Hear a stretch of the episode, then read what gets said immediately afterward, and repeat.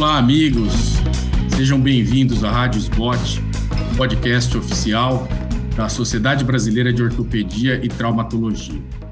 Hoje teremos um episódio do programa Doses de Atualização com o tema Impacto Femoroacetabular, como eu abordo no consultório o impacto femoroacetabular no atleta amador adulto. Eu sou o Dr. Luiz Felipe Elias, sou o presidente da Comissão Cirurgia Preservadora da Sociedade Brasileira de Quadril e irei conversar hoje com o meu amigo Flávio Garcia, de Ribeirão Preto, da, da calorosa cidade de Ribeirão Preto, Dr. Flávio, que é professor associado da Faculdade de Medicina da USP de Ribeirão Preto, uh, e com o meu amigo do Rio Grande do Sul, Dr. Bruno Dutra Ross, que é coordenador do serviço de quadril do Hospital Ortopédico, e do Hospital das Clínicas de, de Passo Fundo, da, da fria cidade de Passo Fundo. Então, nós temos aqui um, um habitante da, da área tropical, que é o Dr. Flávio, um habitante da área mais temperada, que é o Dr. Bruno. Ambos são membros da SBOT e membros da SBQ, e ambos têm vasta experiência com o tratamento das patologias de quadril e, e da, das patologias, é, principalmente da área da cirurgia preservadora, que é o, o nosso assunto do dia de hoje. Então, para começar esse assunto, nos, nos pediram para enfocar, dar um enfoque no paciente atleta adulto, é, no atleta amador, é, que, o atleta que tem a, a, a dor no quadril por impacto femoroacetabular. Então, vou começar com o Flávio. Flávio, é, você, é, como você seleciona esse paciente? Como, qual é o seu critério de indicação do tratamento como você faz a triagem desse paciente atleta e que você suspeita é, que ele está sendo é, acometido pelo impacto femoroacetabular. Olá, Luiz Felipe. Olá, Bruno. Olá, pessoal do, do podcast. É um prazer participar desse episódio uh, do podcast Rádio Spot com vocês. Uh, bom, então, em relação à, síndrome do impacto femoroacetabular, Acho que vou comentar brevemente, só para a gente colocar então a, a, definição do que seria, né? Então, é um, é distúrbio uh, do movimento do quadril, relacionado ao movimento né, do quadril, onde vai ocorrer uh, um contato prematuro e doloroso entre a borda do acetábulo e o fêmur proximal. Bom, esses pacientes, quando eles procuram no consultório, é, e o tema desse, desse episódio do podcast é aquele paciente adulto, né, que é um que é um atleta amador ou um atleta recreacional. É, então, eu, eu nunca indico a, o tratamento cirúrgico como primeira linha de tratamento, como primeira escolha de, de tratamento. Né? Então, assim, é, é, a princípio, depois de, obviamente, feito o diagnóstico, a gente vai conversar, acho que a respeito de história, exame físico e, e exames de imagem, mas, a princípio, a minha primeira de, linha de tratamento é sempre é sempre um tratamento conservador e eu só vou considerar eventualmente um tratamento cirúrgico, né, selecionar um paciente para tratamento cirúrgico, caso exista uma falha desse tratamento conservador. Então, inicialmente, acho que essas seriam as, as considerações. Legal, Flávio. Então, você já, já definiu bem aí é, a síndrome, né, e, e essa patologia, ela pode afetar pacientes atletas e pacientes não atletas. E aí eu queria perguntar para o Bruno com relação a, ao atleta, se você tem alguma conduta em termos de tratamento, nós já vamos dar um passo adiante aqui, depois voltar para trás é, para dizer a respeito de, de como é feito o diagnóstico, mas por ser um paciente atleta, que é o que nos foi pedido para debater, você tem alguma conduta diferente, mais agressiva, Bruno?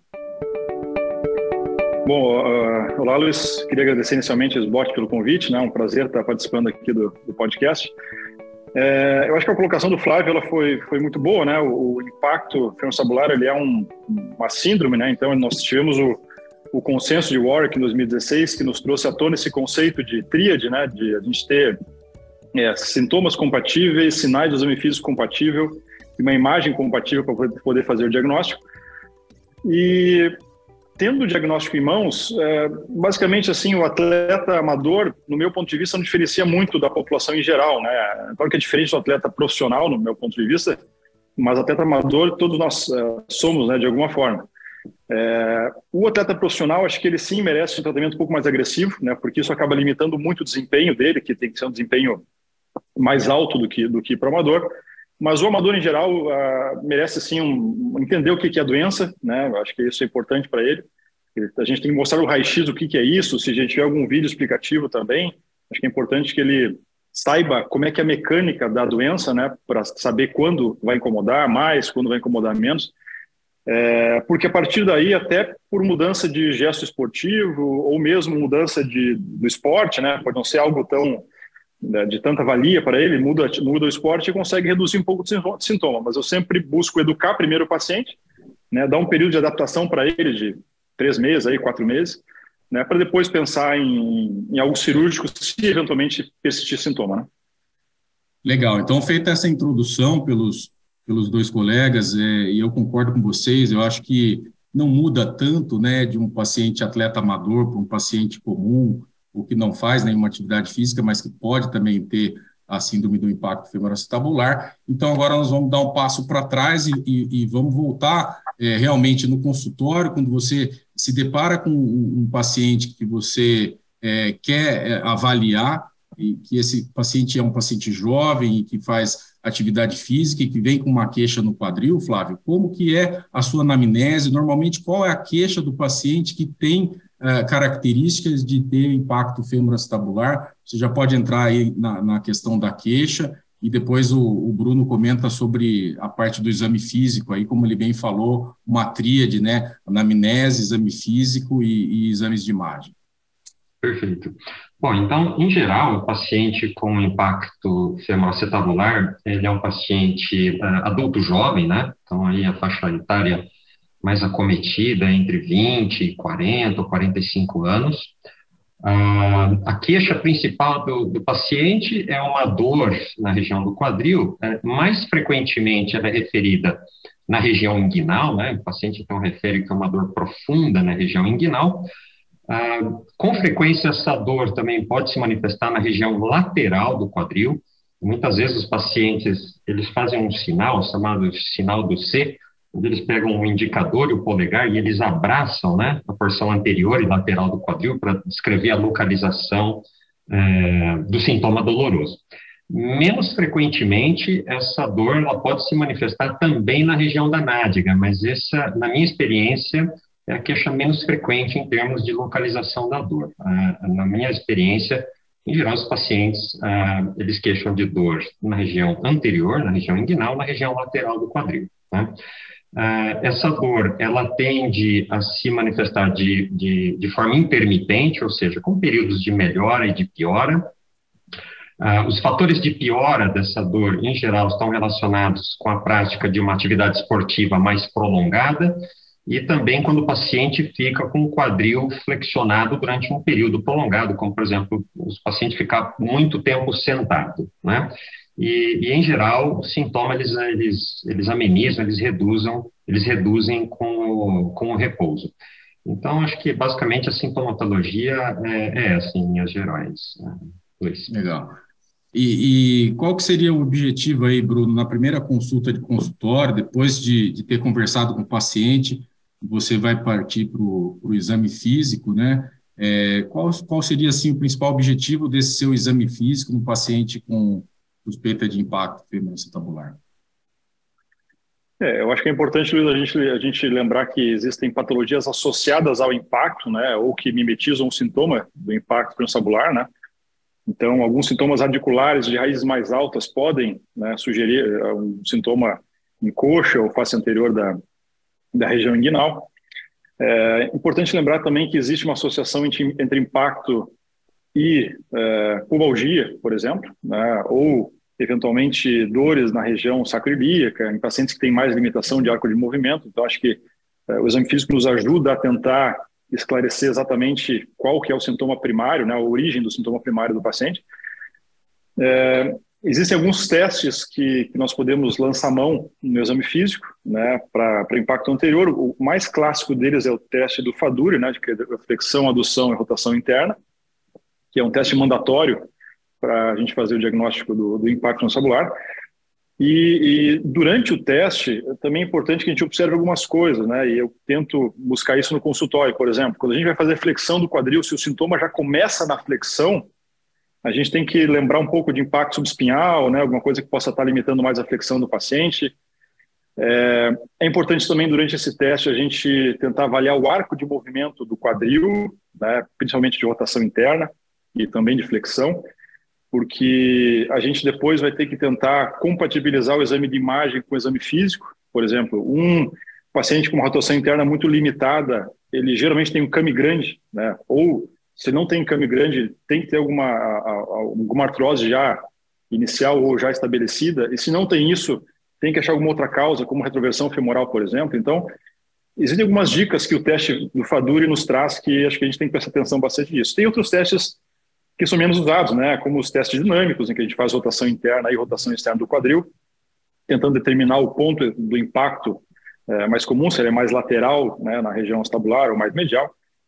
É, mas eu diria que basicamente o Fadur é o carro-chefe dos, dos testes aí de, de impacto, né, Elvis? Perfeito, Bruno. É, então, a preocupação do Bruno aí de, de também excluir, se excluir outros diagnósticos, né, tanto da parte intraarticular quanto extraarticular, né, diagnósticos desde a coluna lombar, da pelve, é, outras patologias articulares do quadril e problemas também extra-articulares que podem ser inúmeros. Então, acho que se você, com uma boa anamnese, um bom exame físico, é, consegue pelo menos definir que essa dor é intra-articular, né, Flávio? É, você já está com meio caminho andado ali e a partir do momento que você já fez a anamnese e o exame físico, aí sim, Flávio pode nos dar uma, uma dica aí com relação aos exames de imagem, o que, que você utiliza no consultório para esses pacientes, Flávio, por favor. Perfeito. Bom, então, na sequência, o próximo passo, então, é investigar ah, através dos exames de imagem, né, para a gente poder confirmar ou não esse diagnóstico, como o Bruno já comentou muito bem, o diagnóstico ah, definitivo da síndrome do impacto femoroacetabular, você tem que ter uma concordância, né, enfim, de, sintomas, de exame físico e dos exames de imagem, quer dizer, com um desses fatores só isoladamente, você não consegue fazer o diagnóstico adequado.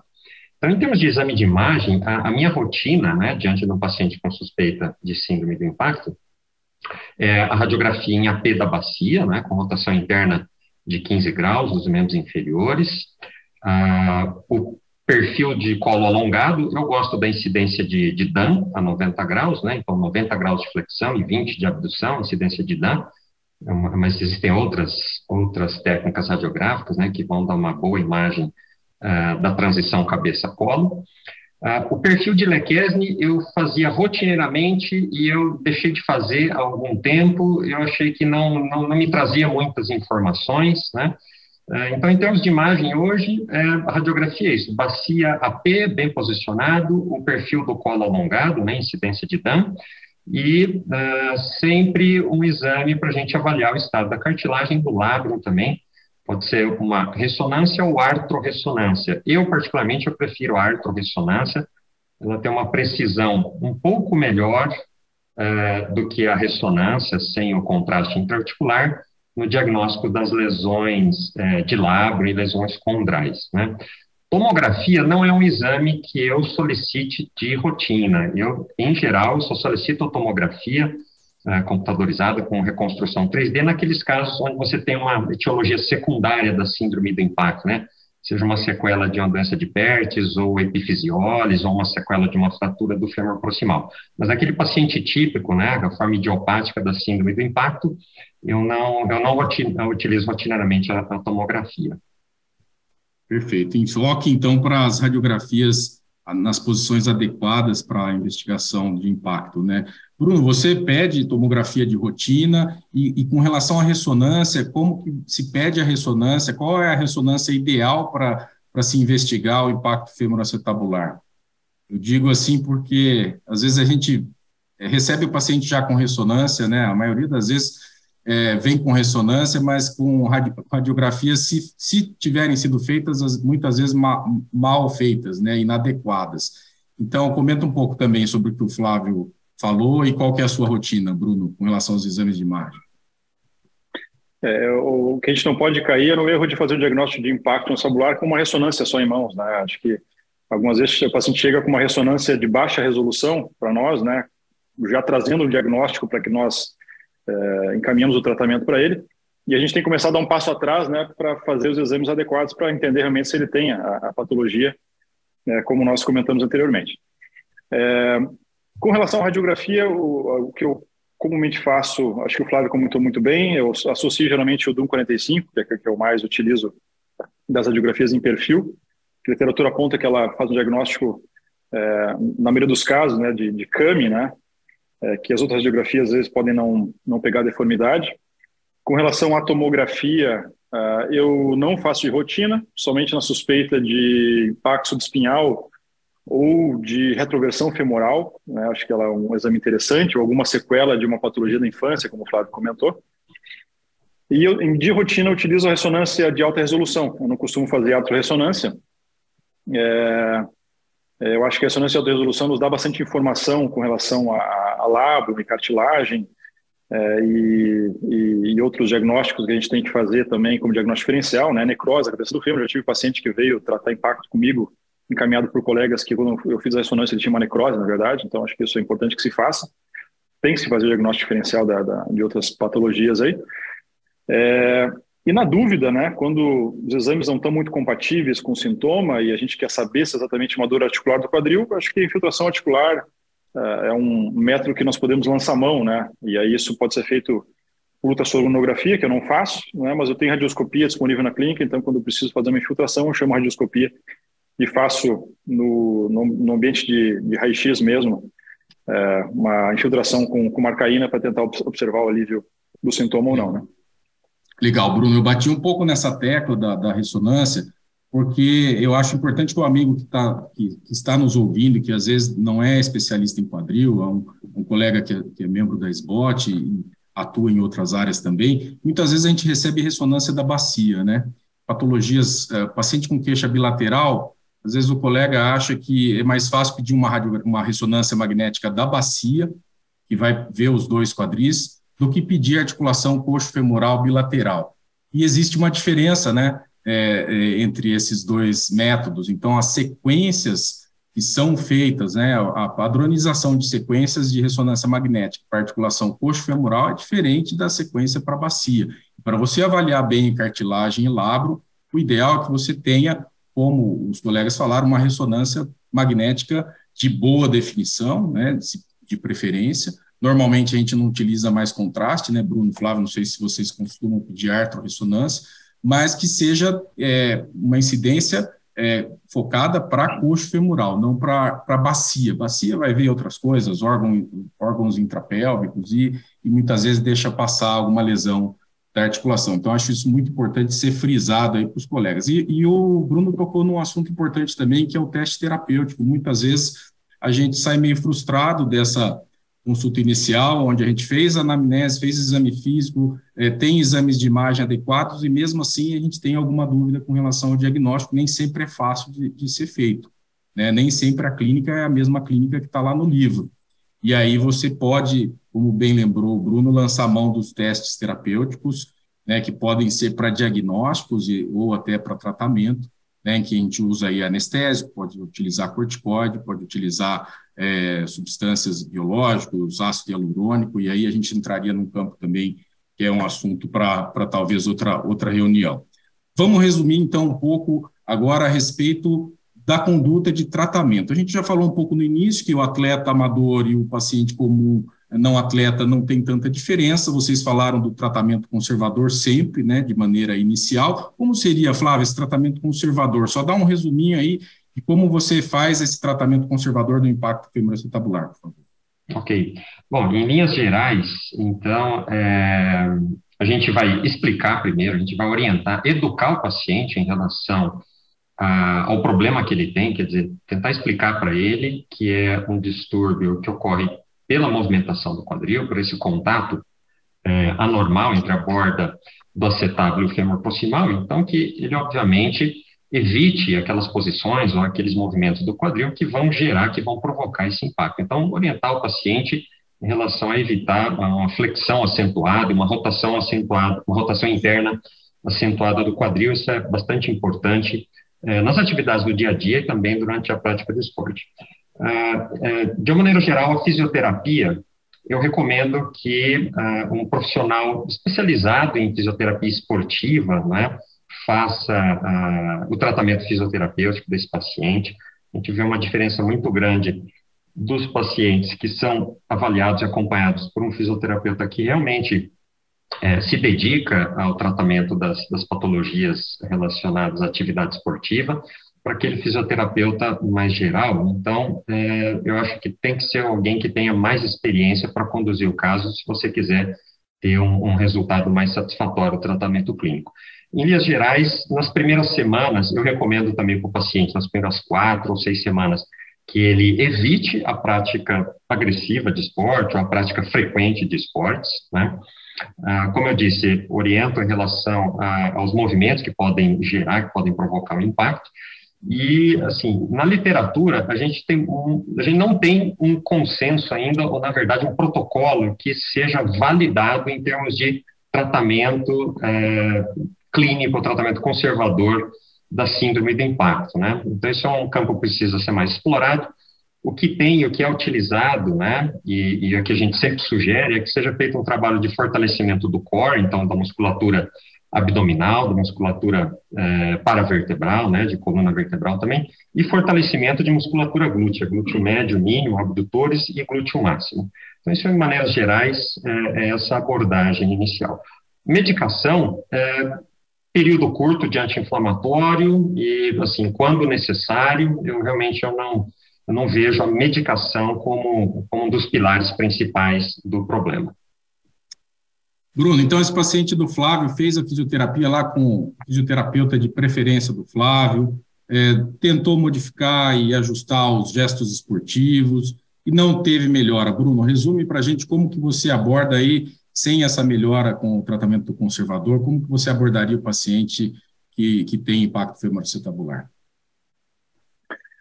É, bom, então, diante do, da, da, não melhora com tratamento não cirúrgico, né, aí a ideia é propor para o paciente, então, é, o tratamento cirúrgico.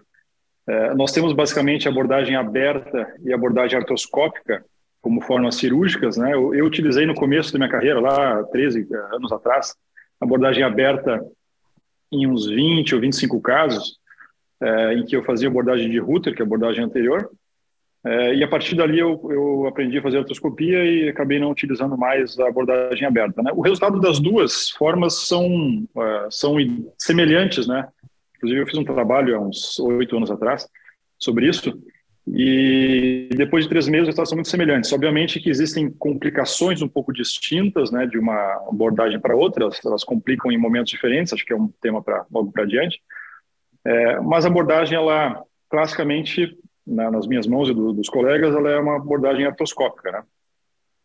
É, eu costumo utilizar a, abordagem extracapsular, né, ou outside-in, depende da literatura que a gente vai se basear para estudar essa, essa técnica, em que nós abordamos o quadril de fora para dentro, então nós abordamos a cápsula inicialmente, se faz a abertura da cápsula, faz uma abertura que geralmente é um, um L, né, é, e é possível ter uma exposição adequada, tendo um pouco de experiência sem ter uma, uma capsulotomia ou uma capsulotomia muito extensa. Basicamente, eu começo tratando o, a patologia intraarticular e o pincer. Né? Então, é, quando tem pincer, se faz a ressecção. Se existem é, lesões labiais dignas de instabilidade que necessitem fixação, nós fazemos nesse momento. E a partir de tratar do pincer, nós passamos para o tratamento do CAMI, em que eu inicio na, na, posição do quadril estendido, depois eu faço uma flexão do quadril com o pé ainda preso. E nós fizemos rotação interna, rotação externa para tentar pegar toda a amplitude da circunferência anterior do colo do fêmur, para finalizar com, com, a perna solta, tentando ver se a correção realmente foi, foi adequada. Né? Então, acho que de roteiro de tratamento cirúrgico, acho que é basicamente isso que é a minha rotina. Assim. Flávio, se você quiser fazer suas considerações finais também e comentar o tratamento cirúrgico e só pontuar também com relação aí ao atleta, o tempo de retorno ao esporte média, um esporte, vamos dizer, tênis ou futebol, que são os esportes bastante praticados aqui no Brasil, mais ou menos quanto tempo esse atleta pode retornar ao esporte, por favor. Okay. É, eu, eu uso a via, a via aberta, né? Então eu não, eu não faço artroscopia de quadril, eu uso o acesso, o mini open, né? Um acesso, é um router com, com, dimensões reduzidas, vamos fazer assim, vamos dizer assim. Então, acesso anterior, mais ou menos 6 a 8 centímetros, ele a gente consegue ter uma visão boa da, da região que realmente você precisa explorar, né, que vai ali aproximadamente das 10, 11 horas do acetábulo até por volta das, das 3, 4 horas, né, se a gente considerar o, o relógio acetabular, dizendo assim. É, a sequência é a mesma que o Bruno comentou, então eu abordo inicialmente o lado acetabular, Uh, enfim, acetabuloplastia, eu costumo ser bastante econômico, não gosto de ressecar muito a borda do acetábulo, tento ser o mais econômico possível.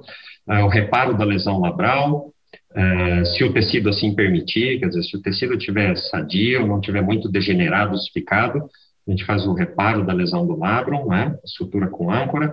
Se o tecido estiver muito danificado, estiver, enfim, irrecuperável, aí você tem que decidir entre uma reconstrução ou uma, uh, um desbridamento labral.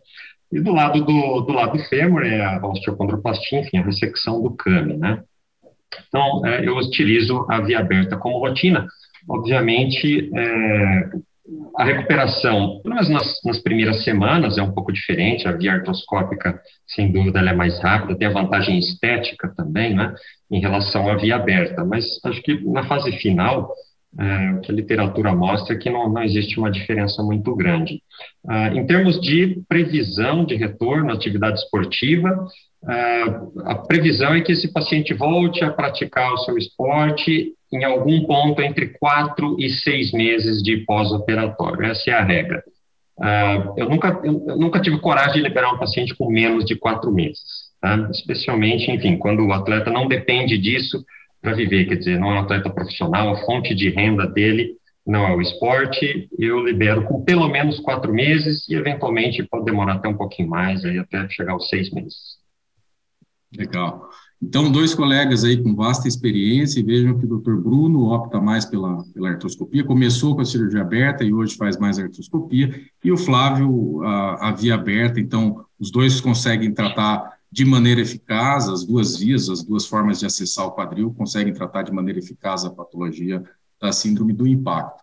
Bruno, se você tiver alguma consideração final, é, com relação somente ao tempo de retorno, você concorda com o Flávio? Entre quatro a seis meses é um tempo de segurança aí pós-cirúrgico para o atleta retornar ao esporte? É, eu acho que sim, Luiz. Acho que não, não muda muito a, a, a recuperação pós-operatória para retorno ao esporte. Não, não liberaria o paciente antes disso.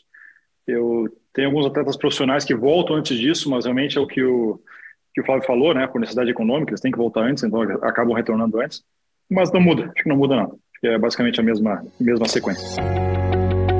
Muito bom, agradeço aos dois colegas, doutor Flávio, doutor Bruno. E você acabou de ouvir mais um episódio da Rádio Sbot, o podcast oficial da Sociedade Brasileira de Ortopedia e Traumatologia. Todas as edições estão disponíveis no site da SBOT, www.sbot.org.br e também nas principais plataformas de streaming. Muito obrigado, amigos, e nos vemos no próximo episódio.